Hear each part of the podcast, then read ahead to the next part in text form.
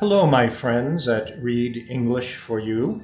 I am John McAuley, a friend of one of your hosts, Yan Zhe, who is usually based in Germany. He is here visiting me in Hong Kong in my home, and he has asked me once again, for the third time for you, to read a text to you.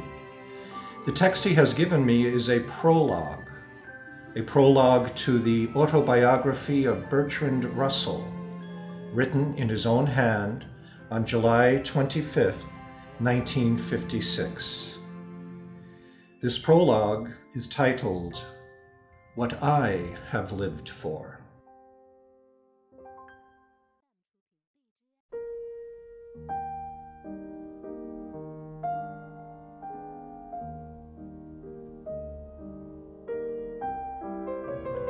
Three passions, simple but overwhelmingly strong, have governed my life the longing for love, the search for knowledge, and unbearable pity for the suffering of mankind.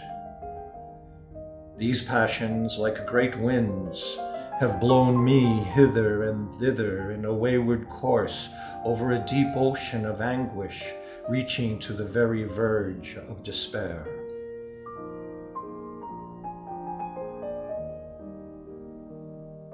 I have sought love first because it brings ecstasy, ecstasy so great that I would often have sacrificed all the rest of life for a few hours of this joy. I have sought it next because it relieves loneliness, that terrible loneliness in which one shivering consciousness looks over the rim of the world into the cold, unfathomable, lifeless abyss.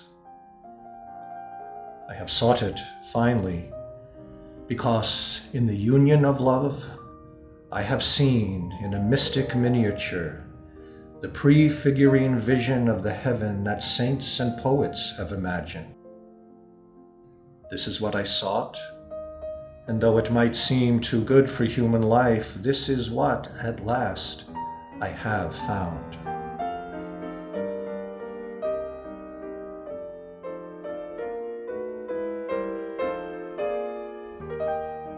With equal passion, I have sought knowledge. I have wished to understand the hearts of men. I have wished to know why the stars shine and I have tried to apprehend the Pythagorean power by which number holds sway above the flux. A little of this, but not much, I have achieved. Love and knowledge, so far as they were possible, led upwards toward the heavens. But always pity brought me back down to earth. Echoes of cries of pain reverberate in my heart. Children in famine, victims tortured by oppressors, helpless old people a hated burden to their sons, and the whole world of loneliness, poverty, and pain make a mockery of what human life should be. I long to alleviate the evil, but I cannot, and I too suffer. This has been my life. I have found it worth living, and would gladly live it again if the chance were offered me.